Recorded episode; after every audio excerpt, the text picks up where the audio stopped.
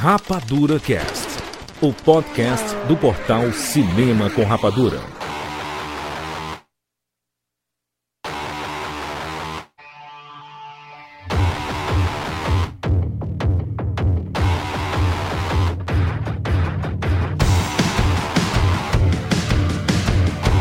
Sejam bem-vindos, séries Rapadurianos de todo o Brasil. E está começando mais um show do Rapadura Cast. Eu sou Júlio de Filho. E no programa de hoje nós vamos falar sobre filmes e filmes feitos para a internet. Estamos aqui com Chuck Siqueira. Jurandir Filho, todo mundo é fã, todo mundo tem ideia na cabeça, então vamos botar logo a câmera na mão e ver se faz alguma coisa decente. Exatamente. Direto de Los Angeles, Fábio Barreto. Eu acredito que a tia Beru estava certa. Muito bem, Rafael Dracon. Fala galera, é como o Sica falou, né? Uma HD na mão, YouTube na cabeça, um filme na tela. Um HD na mão, né? Caraca, como os tempos mudaram, né? Antigamente a gente tinha aquelas câmeras de celular de 1.3 megapixels, né, cara? Que a gente fazia quase stop motion. Era quase stop motion. Olha só, gente, nós vamos falar aqui sobre muitos, muitos fanfilmes e algumas produções para a internet. Não é uma enciclopédia desse gênero, mas nós vamos tentar pegar, fazer um apanhado das coisas mais bacanas que tem relacionada aos fanfilmes. Colabore, tá? Colabore nos comentários colocando links. Primeiro escute o programa, porque tudo que a gente falar aqui, tudo tem link no post desse cast, tá? Então é, tem coisas muito bacanas que se você não conhece, vale a pena você assistir. Vamos lá, vamos falar sobre os filmes feitos para a internet. I'm making an offer again. I'm a cop, you idiot. James Bond. Life was life. You can't handle the truth. Johnny. I'll be back. And the Oscar goes to Rapadura Cast.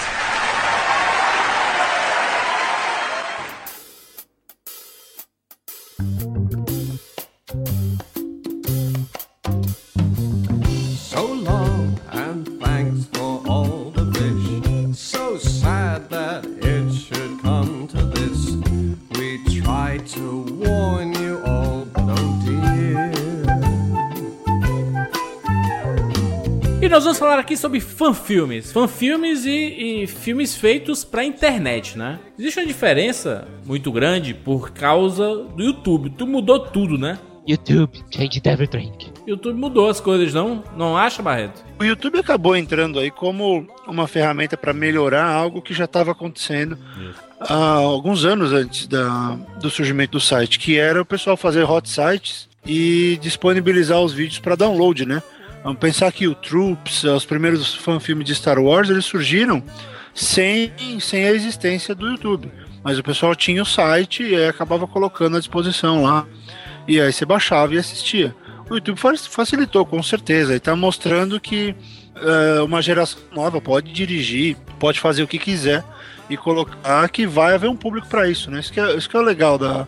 É uma democratização, digamos, por causa do YouTube. Todo mundo encontra o seu público. Na verdade, foram várias coisas que facilitaram, aliás, que é, permitiram a popularização dos filmes na internet e dos fanfilmes. Primeiro foi a democratização da banda larga, você podendo é, disponibilizar conteúdo é, de boa qualidade para uma população maior e uma velocidade muito rápida. Segundo, é, a disponibilização de ferramentas de edição de vídeo, é, como Sony Vegas, até o Photoshop para você é, trabalhar com os efeitos visuais, tudo isso. Ah, eu acho que a gente deve muito à Apple por conta dessa é, disponibilização de várias ferramentas de edição e manipulação de vídeo. Isso já tinha, né, Cicas? A questão da banda larga, a gente baixava coisa em dial-up. É, Então, mas a, os a câmera, a câmera digital não? A câmera digital ajudou muito, não? Com certeza. Acho que é a Era a principal. né? Acabou vindo junto.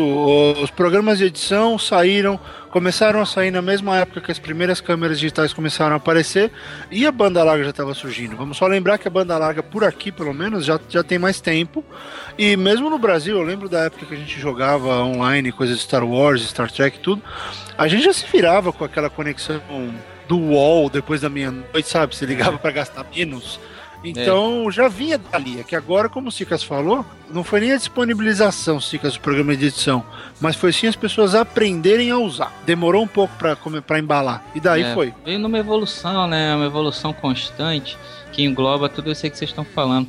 Porque antes havia as fanfics, né? As pessoas pegavam os seus livros preferidos e escreviam como elas queriam que terminasse. Depois isso não se limitou aos livros, pegavam filmes e faziam contos, mas como se fosse continuação dos filmes. Do processo acabou que o pessoal começou a produzir, né, os próprios filmes e chegar onde a gente está hoje. O fanfilme, é, na, na sua origem, ele tem que ser baseado em alguma coisa. Afinal, é um fanfilme, né? Sim. Né? Então ele pode ser baseado tanto num livro, quanto como pode ser baseado num filme que saiu, ou num game. jogo, ou alguma coisa, alguma coisa que contém alguma história, uma bíblia, o que for, né? Um fanfilme ele tem essa característica, né? ele é sempre baseado em alguma coisa para entrar nessa categoria, né? É, e uma das características do fanfilme é que ele tenta ser sempre o mais fiel possível à fonte, né? Exato. Que é o cinema tem a mania de né, se adaptar de acordo com o orçamento de produção e a vontade do- dos realizadores. E o fanfilme não, ele tem a proposta inversa, né? O orçamento normalmente é baixo e a proposta é ser o mais fiel possível.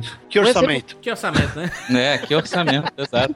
É fazer na garra, na superação, na força. Câmera na mão, ideia na cabeça e paixão no coração. Quem me dera. Normalmente é uma merda na tela, né?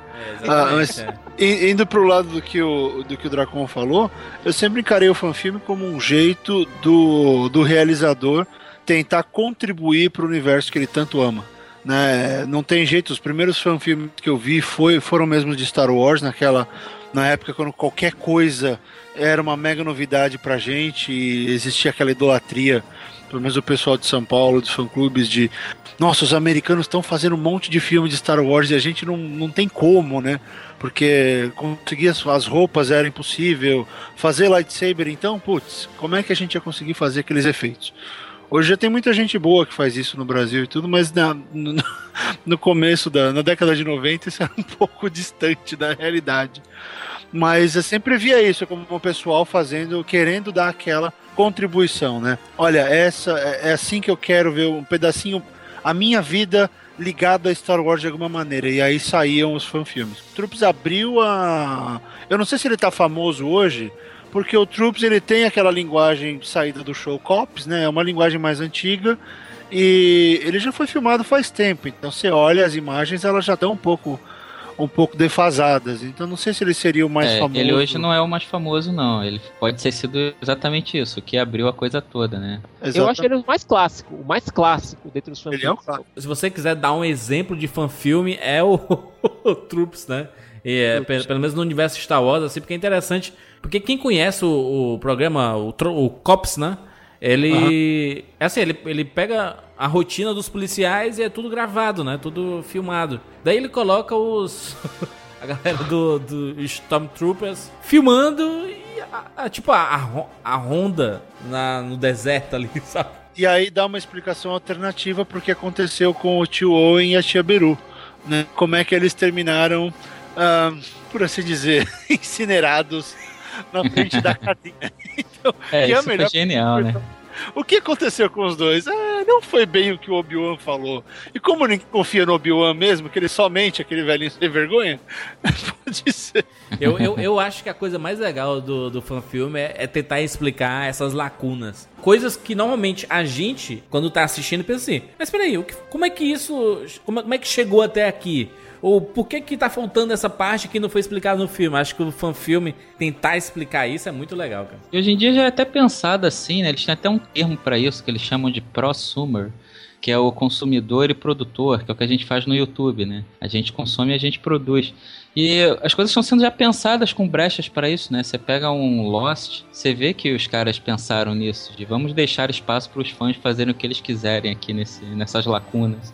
O, o fanfilme mais famoso de Star Wars, acho que acaba sendo o George Lucas in Love, que é um, um curta-metragem que mistura, né? É uma ficção que mistura a história do George Lucas com Star Wars. E foi uma coisa que acabou gerando muito interesse, né? O Lucas mesmo viu isso. E o John Nussbaum, que é o diretor, acabou conseguindo emprego por causa, por causa desse filme. Então, né, foi até dirigir American Pie, foi fazer umas outras coisas. Então é legal porque foi um filme que foi além só do vou fazer um episódiozinho com Jedi. Ele foi falar sobre George Lucas mesmo e deu certo. Isso é legal, né? Porque acaba sendo. Hoje, o YouTube é, é- é tipo o seu currículo, né? Você consegue mostrar o que você pode fazer. A gente pensa assim, não, mas se eu colocar aqui no YouTube, ninguém vai ver, né? Mas depende, né? Se ganhar uma repercussão, E viralizar, né? e viralizar, o, o teu vídeo pode chegar na- nas mãos certas, né? De um produtor, de um diretor de alguma coisa. É, por exemplo, o que aconteceu lá com o Tintin, né? Né, Siqueira? Um cara fez uma abertura clássica pro filme do Spielberg. É, disse assim, não, a- a- essa seria a abertura legal pro Tintin do Spielberg. Ele fez. Spielberg, não, não. Eu gostei muito da sua abertura, mas não vou usar a sua abertura, mas vou te contratar. Ele vai trabalhar no próximo filme do, do Spielberg, tá trabalhando no Lincoln, né? É portfólio, né, cara? Hoje em dia, você, tudo que você faz, pelo menos na internet, você tem a oportunidade de mostrar pra muita gente. Você tem a oportunidade de fazer disso o seu portfólio. Mostrar seu trabalho lá, dar a cara a tapa. Exatamente. A gente partir pro universo de quadrinhos tem uma porrada, né? Como o pessoal fez coisa, né, cara, pro universo de quadrinhos, né? Tem, inclusive, até você tava perguntando se era o Tropes era o mais famoso, né? Mas quando eu frequento o evento nerd, né, converso com a galera, assim, o que eu vejo que todo mundo conhece é o Batman Dead End. Não, inclusive falava assim, não, inclusive eu acho o Dead End melhor do que os filmes do Nolan, sabe? É por- Aquele por- por exagero causa básico, da- não, né, por- é por causa do, do uniforme, né? Porque o uniforme clássico, aquela parada, né? É isso, é bem clássico, o uniforme colado, né? Não é aquela armadura. Você vê que o cara era forte mesmo, o ator que fez, né? Esses filmes mais curtos, que geralmente não tem muitos diálogos, só geralmente cenas de ação, é, você não precisa ter um bom ator pra fazer isso, você precisa ter um bom dublê pra fazer isso. Então, se você colocar um grandalhão lá como Superman, que tenha porte, seja até relativamente parecido com o personagem, mas que atue feito uma porta, não dá certo, cara. Então, pra esses tipos de, de histórias que utilizam mais a ação pra contar como narrativa, é, o Sandy Corolla foi perfeito. Ele colocou uma narrativa de ação que não tem diálogos. Os diálogos são a movimentação dos personagens. Ele pegou o Coringa pra ser o grande é, motor narrativo do filme. É que o Batman é extremamente calado e funciona mais a base de porrada ali. É legal que esse, que esse Dead End, ele, ele mescla o universo do Batman com, e bota o Alien e o Predador ali, nada a ver, né? Para misturar. Na verdade, é porque já tiveram vários encontros nos quadrinhos do Batman com o Predador e com o Alien. E o Sandy Corolla usou esse mote pra criar essa história. Caraca, mas é muito nada a ver, isso, cara. É uma- uma mistura assim. E hoje em dia até se faz muito isso, né? Os diretores estão fazendo fanfilmes profissionais para usar como portfólio, que né? a gente estava comentando e tá dando muito certo, né? o exemplo, o, o exemplo é o do Dust, né? Sim. O Justiceiro. E também o que os diretores estão fazendo é, é usar curtas-metragens para vender conceitos de longas. Exatamente, é, o, o filme o Battle coisa. LA, é, o, o Battle LA foi feito assim, o diretor conseguiu convencer o Aaron Eckhart, pegou lá duas head, né, ele tinha dinheiro, claro, mas montou um pouquinho, fez uma fez um curtinha do filme, mostrou pra Sony, os caras, putz, vamos fechar com você. E deram 100 milhões na mão do cara. Tron Legacy, mesma coisa. Fizeram um Legacy curta também? só pra Ah, é Comic Con e de, de lá desenvolveram o filme. Viram, Verdade. viram a resposta e começaram a desenvolver o filme. E- Esse do, do Justiceiro é muito legal, né, cara? Porque não, não, É. não tem nome de Justiceiro, mas tem o intérprete do Justiceiro. Pois é, cara, e eu não tinha visto até você passou o link, né? O Siqueira tava comentando que foi na Comic Con que ele causou frição esse ano, né? Isso. E eu olhei aqui, eu entrei, fiquei freaking out, né? Vendo esse negócio. Porque tudo é muito bom, desde a direção, que é uma direção de cinema aquilo, né? Não, não é só um vídeo pra internet, assim, não é um trailer montado. Atuação, você vê que tudo é muito pensado. Até usar o próprio Thomas Jane fazendo, né? Ficou melhor Não, do que o o filme filme. é do Thomas Jane. O Ron Perlman, né, cara? Ah, é. Aquilo foi não. foda. Na verdade, o Dick Laundry é do Thomas Pera. Jane. Ele é fã de quadrinhos, ele adora o personagem.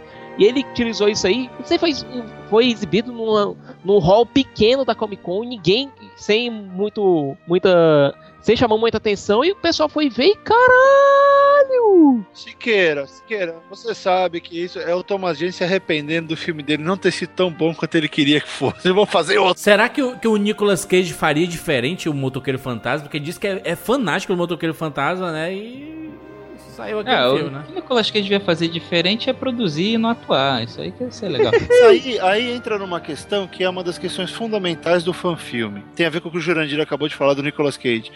O grande ponto é que fazendo um diretor fã, ou enfim, um diretor iniciante, ou só o fã fazendo um filme, ele pode tomar as decisões com coração, né? Ele pode tomar decisões com o que ele acha que tem que existir no universo, não tem executivo envolvido. Então, a gente está começando a ver uma que é a geração Kickstarter agora, né? Que agora não só não só ter o canal, não- só o canal não é o suficiente, você precisa ter a grana. O pessoal percebeu que o nível subiu, então não dá mais só juntar dois, três amigos e ah, vamos vamos fazer um filme e ver o que dá. Não, você precisa de grana. Você vê, o, o Dirty Laundry do Thomas Jane teve grana ali. Dá pra você ver, inclusive as locações foram as mesmas locações do, do In Time, do Justin Timberlake. Ah, então precisa de grana. Então, o que, que tá acontecendo? Esses caras eles fazem o filme em prol do, do, do objeto de devoção deles e acaba sendo muito mais forte porque eles sabem, não vai fazer dinheiro. Porque saiu o objetivo fazer grana. Pode até ser o objetivo conseguir um emprego, mas isso também não envolve ah, esse filme em específico vai me trazer dinheiro. Então, a- o objetivo dos fanfilmes é completamente outro, e aí isso define muita coisa, por isso que eles são tão mais legais. Agora é aquela coisa, é, como os direitos do Justiceiro voltaram pra Marvel, é, e esse Just Laundry acabou chamando muita atenção, pode ser que o Thomas Jane, com esse curto, ele consiga ser chamado pra trabalhar em qualquer projeto envolvendo o personagem que a Marvel Studios venha a desenvolver futuramente. Seja uma série de TV, que aliás, o Thomas Jane já trabalhou em Hang, e, que é uma puta série da HBO, é, pode ser que ele venha trabalhar com o personagem nesse sentido, por conta do Dusty Laundry. E ele é um Pode- cara muito legal, cara. Trabalhou no Scott Pilgrim fazendo contra o mundo, fazendo uma pontazinha pro no filme, é, fez a voz do Jonah Rex em dois é, curtas ADC. Ele é um cara que gosta de quadrinhos, que gosta desse universo. Ele eu acho que ele vai na Comic Con todo ano só pra zoar, entendeu? E foi desse, desse ano levando esse curta e causou lá com isso. Ele vai pra Comic Con também porque é o seguinte, o Thomas Jane é um cara que apanha muito da imprensa. E até nas duas entrevistas que eu fiz com ele, sempre tem alguém agressivo com ele na mesa e ele fica meio puto.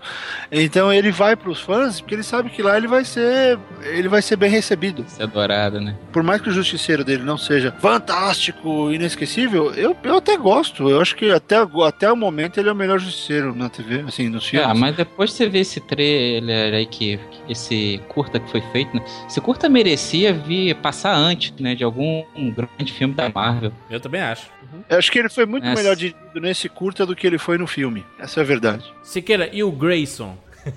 Cara, é, honestamente eu não curto muito o Grayson, sabia? Eu entendo O a Rob maluco, Eu- psicopata. pois é, eu entendo o, o coração que o- os envolvidos colocaram ali, daram a cara a tapa, fizeram lá e tudo. Mas pra mim não faz sentido aquela história. É, você não curte o Grayson? É, eu Não, acho que eu tenho uma. entendo o que eles quiseram fazer, só que pra mim aquela história que eles desenvolveram, desenvolveram ali não faz muito sentido. O, o É. Rob, Rob maluco, psicopata. É, É, álcool. eu até entendo o que o Siqueira tá falando. É que, pra, pra mim, o Grayson, ele é foda do jeito que ele é. Eu acho que é porque ele foi o primeiro fanfilme que eu vi na minha vida. E eu achei que era de verdade esse negócio. Que é muito legal ver aquela. ver aquilo pela primeira vez, assim, quando você nunca viu um fanfilme, sabe? E ver aquela coisa de fã. É muito legal. Com certeza. Tem uma animação que ficou bem popular na internet, né? Aquele do Homem de Ferro, que isso meio que foi um, o prelúdio do Vingadores, né, cara? Olha, muitas ideias que foram usadas naquela animação acabaram no filme. Aquela, aquela animação é oficial da Marvel? É oficial da Marvel, Mas foi lançado só pra internet. só pra internet. Pera, então não é um fanfilme, é um filme oficial. Mas é um Mas é um feito filme pra de internet. Tá, entendi. Porque parece que é um storyboard animado pro que viria a ser a cena final dos Vingadores, né? E quatro anos antes, viu? Exatamente, é, cara. então. Exatamente. É, é- é bem surpreendente, Pois é, né, muitas cara? ideias ali foram bater no, nos Vingadores do Joss Whedon. Joss Whedon deve ter utilizado aquele como inspiração, com certeza. Sim. E você viu que você tem ali três heróis da Marvel interagindo: o Homem-Aranha, o Hulk e Homem de Ferro. Uma interação bacana, é, no mesmo estilo que a gente viu nos Vingadores esse ano. É, com Exatamente. piada, uma interação mais leve, mas sempre com um subtexto bacana ali. Agora tem aquele. Tem uns pontos fracos, tipo, tem uma tomada que o Hulk vai salvar um cachorrinho e o cachorrinho parece que tem três vezes o tamanho que tem- deveria ter. É porque tu, é que tudo perto do Hulk fica diferente.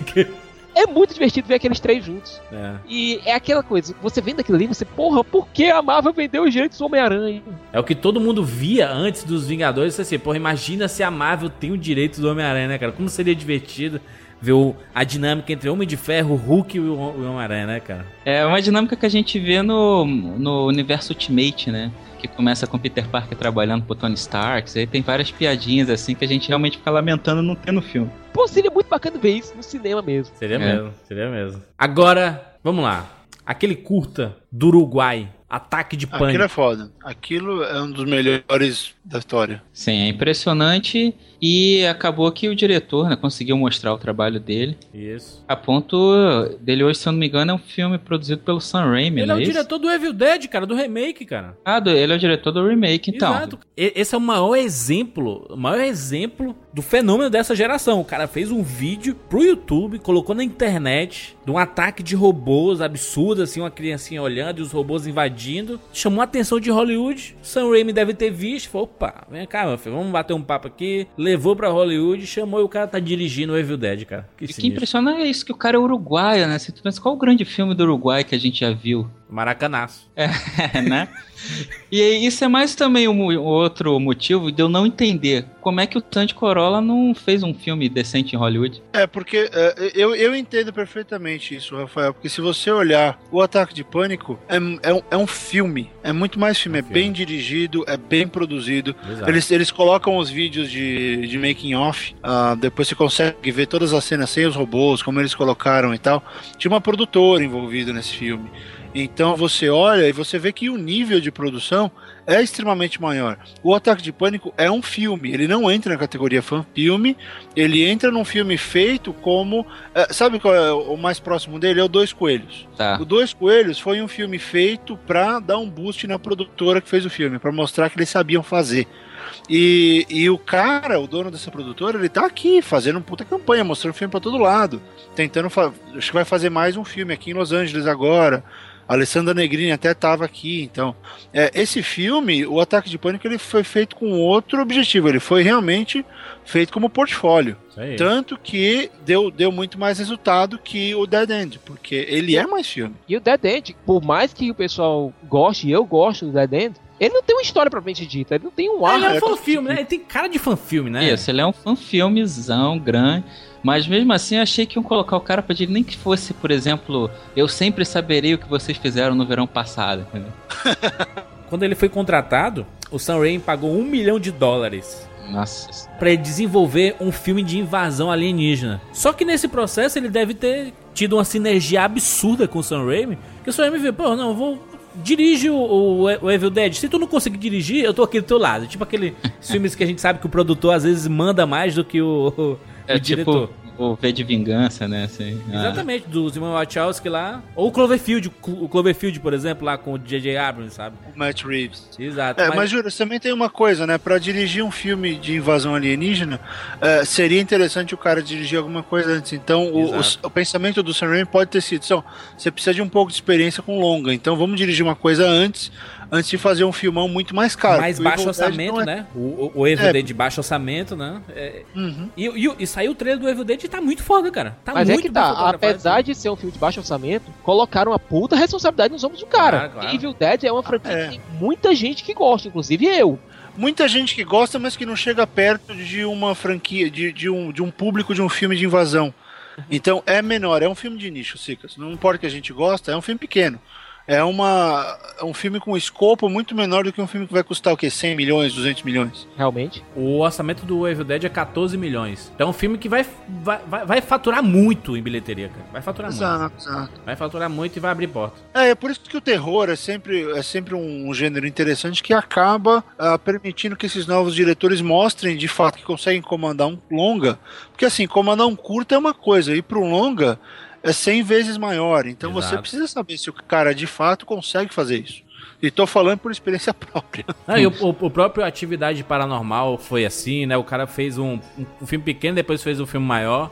O Jogos Mortais, que ele exibiu em Sundance, um curta. Ele exibiu um curta dos Jogos Mortais, cara. E compraram a ideia e desenvolveu o longa. E isso é outra vantagem, né, dos diretores de fanfilme, porque além de você pegar um cara apaixonado ali, um cara que tá com sangue novo, né, quer fazer coisas novas, o produtor ainda tem essa vantagem, né, um cara que sabe trabalhar com baixo orçamento. Porque você pega um diretor consagrado hoje em dia, o cara não sabe mais como é que faz. Chega com um Martin Scorsese, um Spielberg e tal, pede pra eles fazerem um filme com 300 dólares, com mil dólares. Ah, não dá. É. Paga nem quem tinha. Tem um- uma outra categoria que são os trailers falsos, né? Por exemplo, o trailer do Thundercats, que ele pega vários atores, como o Vin Diesel, pega Eu o. acho aquilo bosta enorme. É uma é uma bosta absurda, mas tem trilhões de, view, de views, cara, e chama a atenção da indústria, tanto que fizeram animação depois, tem aí então, a, a promessa do filme live action. às vezes uma besteira, entendeu? Chama atenção. Opa, pessoal quer ainda ver o Thundercats. Será que não seria legal fazer o filme? Trailers falsos, só o que tem aí. Tem alguns que dói, né, cara? O de Zelda é um que dói no, no coração. Porra, o de Zelda eu não acho que seja uma dor no coração. Eu acho extremamente bem feito. Não, é justamente por isso, dói no coração. É. Porque você vê que que é um filme fácil de Ocarina of Time, cara. E eu acreditei na porra do trailer do Zelda, cara. Eu achei que era de verdade aquela porra. Porra, mas ele foi lançado no, no, no primeiro de abril, foi feito pe- pela IGN. A IGN que é conhecidíssima por fazer isso. Quem não vê as coisas no dia, É, pô. você não vê no dia, sai do contexto, pronto, você começa a cair na piada. Tranquilamente. Mas, mas eu acredito que é, esse, esses, principalmente esses trailers falsos chama atenção, cara. Chama atenção principalmente quando cai em vários sites e todo, e todo mundo acha, nem que seja bizarro, mas todo mundo vê, entendeu? Todo mundo vê, então abre um pouco o olho, sabe? Uma coisa que eu achei interessante falando de games foi o do Street Fighter. Porque Street Fighter é uma franquia que já teve dois filmes live action, já teve uma É. série de TV é, que eu gostei muito, que eu acho que foi a Street Fighter Victory. É, Ah, tá. Teve uma série de TV tosca pelos Estados Unidos. Isso. Teve alguns OVAs que alguns são bons, o outro que saiu com o Street Fighter 4 não é tão bom assim, mas quebra o galho. Mas que você vê, Street Fighter nunca teve um filme live action decente. E seria a coisa mais simples do mundo. Você coloca dois caras brigando, faz uma historinha lá e pronto. Dois caras que sabem brigar, né? Porque é, esses filmes que a gente viu aí, ninguém sabe brigar. É uma Pois é. falsidade Sicas, absurda. Sicas, pelo seu argumento, todo filme tailandês é Street Fighter, só não chama Street Fighter. Não, o pior que. Cara, se você pegasse um, um, um filme do Tony Jaa, Ong antes dele virar famoso, Então, chamasse ele pra fazer um Street Fighter, chama- o diretor que fez o Ong Bak pra fazer Street Fighter antes de Ong Bak, É. provavelmente seria um, um Street Fighter melhor do que os dois que saíram por grandes estúdios, por, entre aspas, grandes estúdios. Vocês viram esse, esse, esse Street Fighter Legacy que saiu aí? Claro, Tem o Ryu quem e o não Ken viu brigando. isso, né? É, Bem fotografado. Ele, assim, tem um espírito um pouco de tosqueira, mas é bem, é bem produzido, né, cara? Você, você vê O que Ryu ele- veio da Somália, né? Porque tá magro, magro feito 40. Né, e o Ken com a chapinha absurda loura, né? Mas assim, eles tentaram É. fazer uma parada legal, entendeu? é, e é aquilo, é, realmente tem esse lado tosco, mas pra quem viu o filme do Van Damme e pra quem viu a Christian Crook de Chun-Li, aquilo ali é, né? verdade. é. É ouro. Mas, aí, me explica uma coisa. Como é que você faz um filme de Street Fighter sem Ken e Ryu? Porque, vejam bem, o Ken e o Ryu do filme do Street Fighter do Van Damme eram dois trapaceiros Trapaceiro. que tinham tudo, eram tudo, menos Ken e Ryu. Mas eles não vão colocar o Ken e o Ryu pra ser protagonista tendo o Gaio. Bota o Ken, o Ken é americano. Ah, o Gaio é da, da aeronáutica, se quer. O que é que eles bajulam tanto nos Estados Unidos é aeronáutica. É. Não, filho Sim, de e o segundo, que você coloca Chun-Li, que é chinesa. É, tu já imaginou se o Street Fighter fosse dirigido pelo Michael Bay? Aí que o. Gaio ia ser o principal Ah, mesmo o caraca. tempo inteiro, né? Mas se a gente falou de Street Fighter, não pode deixar de falar do Mortal Kombat Rebuff, que é espetacular Puta, isso aí é tudo que a gente queria ver, né? no cinema. É tudo que a gente queria ver no cinema. Pô, e os primeiros, então, quando ele vai explicar como é que o Kano ganhou aquele olho Isso. cibernético, aquilo é genial, o cara merece. Pô, imagina, se você é um cara, né, um dos criadores do Mortal Kombat, você vê aquilo, você fica com vergonha, Porque no, Até. no jogo não tem nada daquilo, né, cara? né? Isso. O, Street- o Mortal Kombat foi um caso engraçado. O cara lançou um curta antes. É, tem dois atores grandes, que é o Michael J. White, que fez o filme do Spawn, que fez o Gamble no Batman Cavaleiro das Trevas. E tem a Jerry Ryan, que fez a 7 e 9 em Jornada nas Estrelas Voyager. É, que não são grandes atores assim, mas são conhecidos.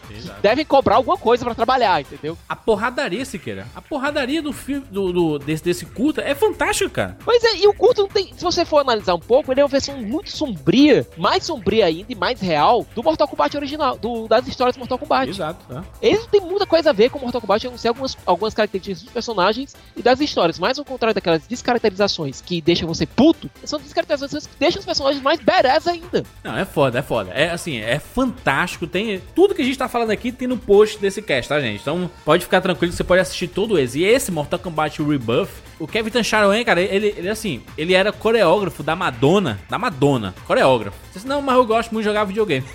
Aí foi estudar cinema e decidiu fazer esse curta absolutamente fantástico do Mortal Kombat. Fez chamou a atenção de todo mundo, todo mundo, inclusive da Warner Bros. E deram a possibilidade, faz uma, uma série de Mortal Kombat pra internet. Aí ele fez o Mortal Kombat, aquele Legacy, né? Uma Uhum. série de vários episódios da franquia Mortal Kombat, obviamente baixíssimo orçamento. Ele não podia fazer muito diferente, entendeu? Mas conseguiu fazer uma coisa interessante. Conseguiu fazer uma coisa interessante. E a Warner acabou dando nas mãos dele o, o novo filme do Mortal Kombat, né? Que deve ter mais ou menos o espírito do, do Rebuff, né? Do primeiro culto, Claro, né? Com o mais cara, ensinou né? pra, o cara ensinou pros caras como é que eles tinham que fazer, né? Exatamente, então eu acho que vai funcionar muito. E assim, ó, é um dos, um dos melhores curtas, assim, feitos pra internet, sabe, cara? É Eu só fiquei puto que mataram o Johnny Cage, cara. É, mas o Johnny puta Cage sempre morre, né? do Johnny Cage, cara. Aí só se fode, pô. Johnny Cage sempre morre nos filmes, é impressionante. Eu vou dizer, eu gosto como filme e não gosto como Mortal Kombat. Acho que é bem Sério? feito como filme, mas dentro do universo Mortal Kombat que é muito tá muito longe do que eu pensava assim. É meio que um universo paralelo, não é tão não é tão fã filme no sentido de eu vou expandir aquilo, não, eu vou contar outra história, eu vou mudar tudo.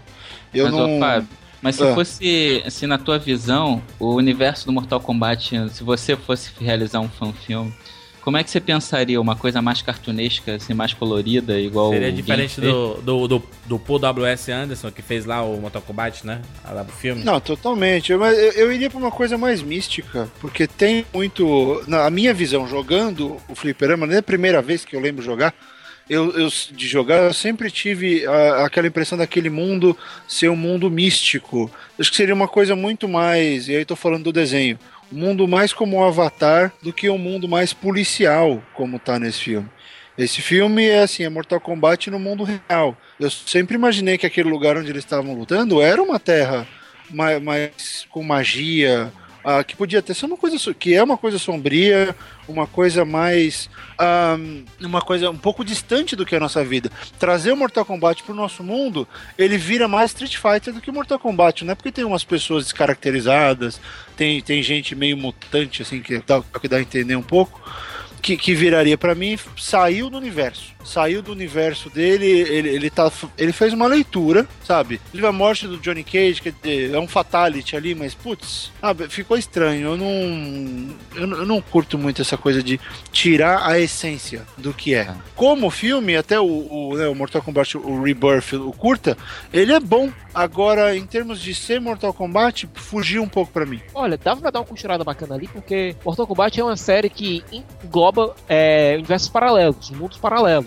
dimensões paralelas. Dava pra dar uma encaixada ali, dar uma costurada bacana, pra você colocar até versões clássicas dos personagens contra versões, essas versões alternativas. Quem é fã de videogame, por exemplo, o Beyond Black Mesa, né? Que é o baseado no Half-Life, no jogo Half-Life, é fantástico também, cara. Esses, esses baseados em games são, são, são geniais, cara. Até porque existe uma carência muito grande, porque não existe. Aliás, Não tem filme, não tem referência, né? Não É. existe bom filme de quadrinhos, de games, cara. Os caras tentam Eu- eu- copiar até a movimentação, né? Isso Exato, que é muito foda. Esse Black Mesa é, é foda. É muito bem filmado, cara. É, até quando vira os jogos, né? Quando são jogos de tiro de primeira pessoa, os caras transformam em primeira pessoa, né? Exato. Aí num caso desse em terceira ali, você tem a luta, as cambalhotas, né? Dele dando ali, acertando o cara, o visual do. Os detalhes do visual, né? De cada máscara, de cada coisa. É coisa de fã mesmo. Será que eu sou tão estranho assim por ser o único que gostar de Final Fantasy? Que isso? Não, não sei. Não, você falou que vocês falaram que tem raríssimas. Pra mim, jogo de videogame na hora vem Final Fantasy e eu adoro. Mas de- depende de qual você tá falando. Você tá falando o quê? Daquele. Do Spirits Do Within, fã- do Spirits Within. Adventure Children. Do Spirits, não, do Spirits Within. Aquele eu não considero nenhum filme baseado no universo Final Fantasy. Não é Final Pra mim, aquilo ali é um. É, como tu falou, Barreto, aquilo é um filmezinho bacaninha e tal. A tecnologia é espetacular, mas não é Final Fantasy. Só porque É, tem um cara chamado Cid, não vira Final Fantasy. Só porque parece referência. o seu corpo, É. não é Final Fantasy. Se você tivesse falado do Adventure Children. Exatamente, que é a continuação, a continuação entre aspas do, do Final Fantasy VII, né? Isso, é. É, mas aí, aí tem uma coisa interessante. é, enfim, acho que a combinação do cast da semana passada. É, eu, eu nunca joguei Final Fantasy. Então eu vi só o filme. Só lamento. Então, É, pra mim, também. acabou- sim, funcionou. É, funcionou por. Como filme, pra, pelo menos pra mim funcionou. É, então por isso que funcionou. Exato. Vocês viram o curta baseado no game Portal? Portal No Escape? Puta que pariu, cara. É, eu vi, mas como eu nunca joguei, aí é difícil dizer o quão é parecido, mas do que eu vi de trailer do jogo, é bem parecido, né? A, forma a movimentação, quando ela vai andando, correndo, saltando. Animal. Você chegou a jogar também. Joguei, joguei muito. Joguei muito Portal 1. O 2 eu não, não, não joguei. E apesar de todo mundo morrer de amores por ele, não joguei. Mas esse esse curta, ele, é- ele, é ele tem o espírito mais do 1 ali. Apesar de que a gente. No, no, no- a gente controla no curta. No curta é uma mulher, né? Uma mulher que tá presa e dá de cara com a arma, né? Usada no, no Portal. E é muito foda, cara. Muito bem produzido. Mas será que um longa funcionava pra quem não é fã? Hum, é ah, um bom questionamento. É por isso que às vezes acaba caindo na obviedade que a apresentação dos personagens é sempre um problema. Foi aí, por exemplo, que o Jorge Lucas errou muito na nova trilogia ao ignorar a base, a fazer um filme pra todo mundo e não pra gente, e acabou fazendo um filme bobo. Aí, desesperadamente, o universo expandido tentou preencher todas as lacunas. né? E essa é a Nossa. função do, do filme do universo expandido. Mas é muito legal esse, é, o nível que chegou, né? O vídeo feito por fã, um fã, é um fã filme mesmo, baseado no universo do Left 4 Dead, mas ele falou assim, não, vou, Left 4 Dead é- não é o limite, vamos fazer mais. Aí inseriu o Master Chief do Halo, É, você deve ter entrado em convulsão quando apareceu Gears of War. né? Gears of War, caralho, aparece o Marcos. Eu vejo o Jurandir lá tremendo lá na Fortaleza, Ué, né? é né, Achando que é sol. Aparece uma galera sinistra ali do universo Left 4 Dead. O Left 4 Dead, pra quem não sabe, é o jogo de, de matar zumbi mais frenético que foi feito na vida. Quando saiu, muita gente pensou que era um filme mesmo. Exato, cara, exatamente. Aparece o Scorpion arrancando a cabeça dos zumbis com Come here! É, aí que quebrou tudo, né? Mas e quando o Scorpion surge, é a mesma sensação que a gente tem que você tinha né, até comentado quando você viu o Alien no Dead End, né? Exatamente. Aparecendo um negócio de what the fuck. Exatamente. Jura, sabe o que é foda? Tudo isso que a gente tá falando, é essa não é nem a conscientização, é uma reafirmação de que o ato de fazer filme mudou, né? Exato. Agora qualquer um pode, existe o canal pra isso, existe mais de um canal, porque quem quer fazer direito ainda vai pro Vimeo. O Vimeo, não é tão popular, mas ele, enfim, né, Libera pra qualidade coisas, né? o pessoal vai pra lá. Ficou mais democratizado o negócio. E agora dá pra achar mais talento, eu acho que é um novo é, é um novo modo do, do lance que o pessoal vinha pra Los Angeles antes pra tentar ser descoberto na rua. Agora você não precisa mais fazer isso, né? Isso já tá, agora você faz de qualquer canto do país. Tem tanta gente do leste europeu que tá, os caras estão ficando famosíssimos por efeitos especiais. Bando de moleque de 16, 17 anos que acaba sabe como fazer essas coisas. É uma loucura. E a gente só tá ganhando, né? Porque, pô, o Left 4 Dead é do caralho. O Fred Wong, por exemplo, que faz vários é, filmes pra internet, só, só pra internet, né, que ele faz, né? E, Ah, é. De ação e, e- e- e bem produzido e bem feito e tal, assim, até espantosa a qualidade que ele consegue colocar nos vídeos, né? É, porque é o grande lance, né? Ele é muito bom na coisa dos efeitos e eles planejam muito bem, então eles conseguem fazer absolutamente tudo com os efeitos. O grande mérito do Fred Wong tá nos efeitos, não na direção em si, tá Exato. mais na, na, na Sim, pós-produção deles, que é foda pra caralho. Ele é muito bom. Eu gosto de uma coisa que ele faz, que ele faz o vídeo e aí ele também disponibiliza o vídeo de making off explicando como é que ele fez as coisas. E é legal porque você pode replicar o experimento dele e fazer tendo, né, os, os elementos certos, dá pra fazer o que ele fez. Exatamente, exatamente. Então vamos lá. Um dos fanfilmes mais populares já feitos. Eu digo até que pode até ser o, o- o representante da categoria. Extremamente premiado, inclusive. The Hunt for Gollum. Gollum. Gollum, Gollum.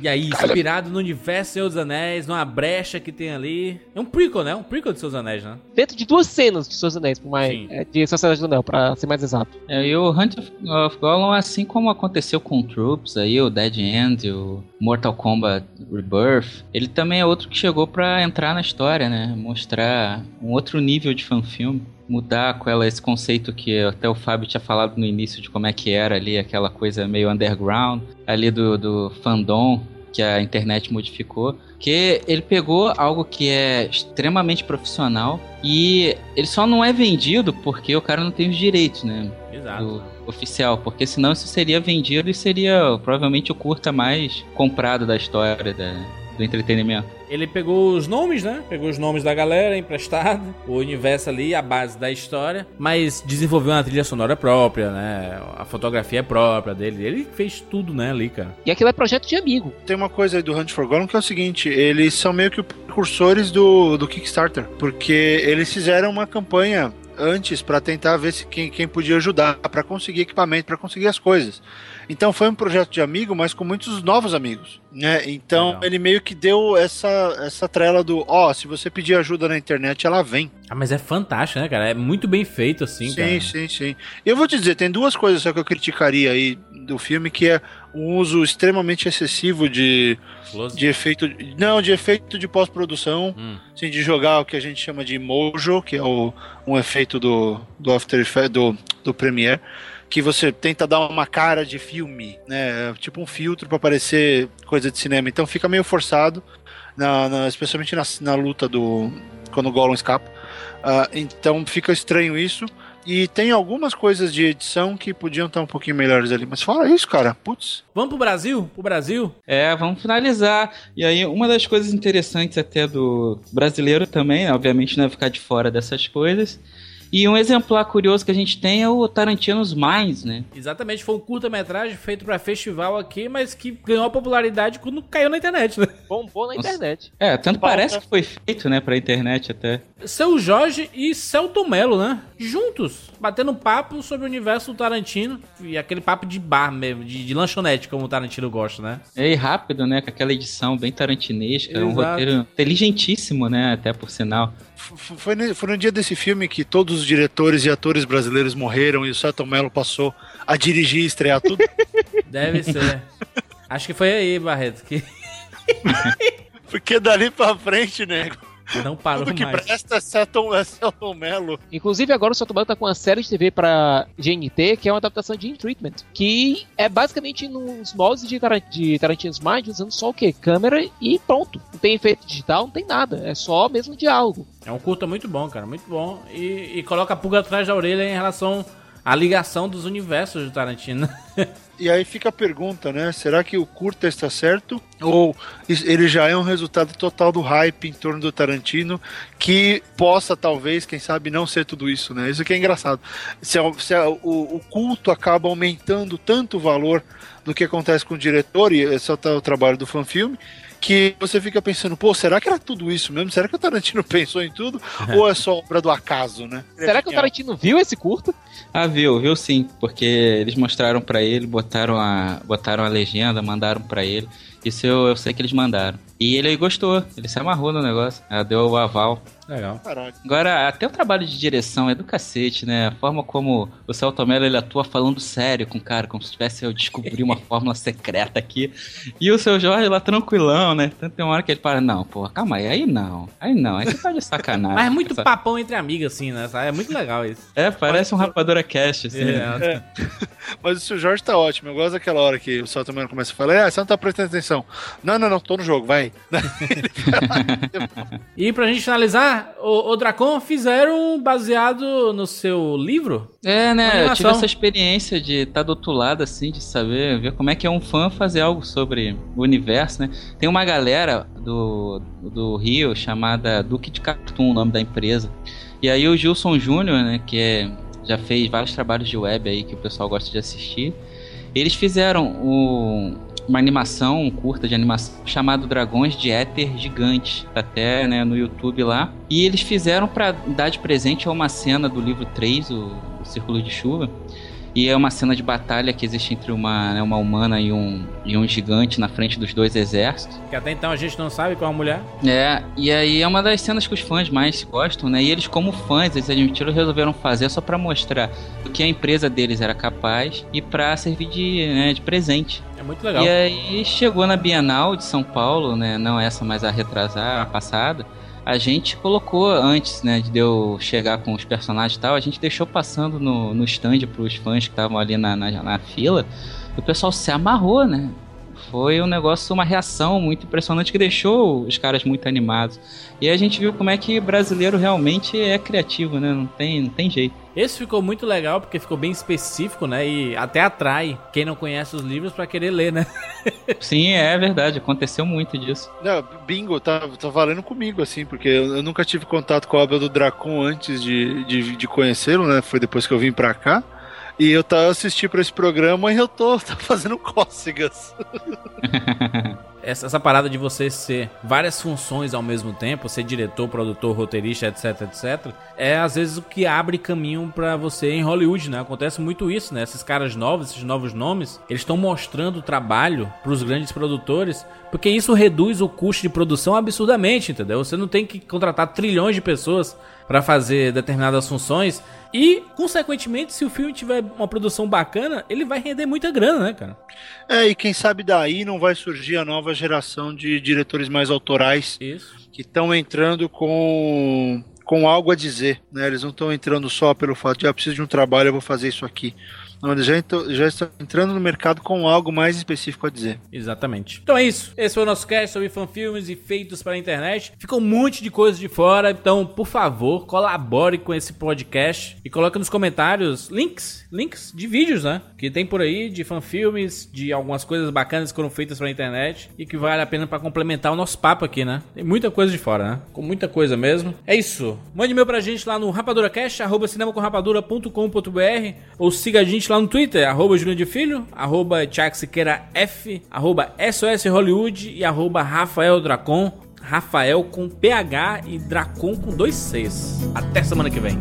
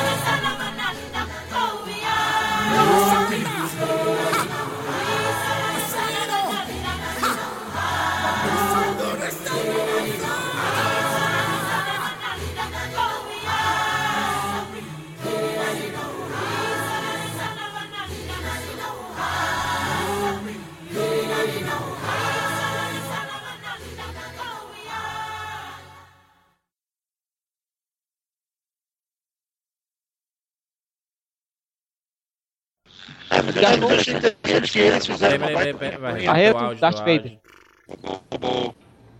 Darth Vader é ótimo.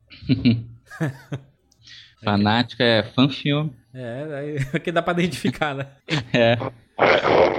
Ainda tá, Ainda tá no. Lá no tempo da força, viu, Barreto? Lá do Negro da Força. Peraí, peraí, peraí. Cara, parecendo um exorcista essa porra.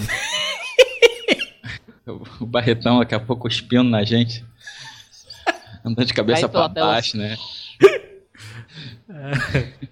Imagina. Ô, Barreto, caraca, Barreto, que porra é essa? Caraca, Tá assustador isso. é, cara. Eu tô, eu tô me sentindo na atividade paranormal 5 essa merda. You don't know the power of the dark side.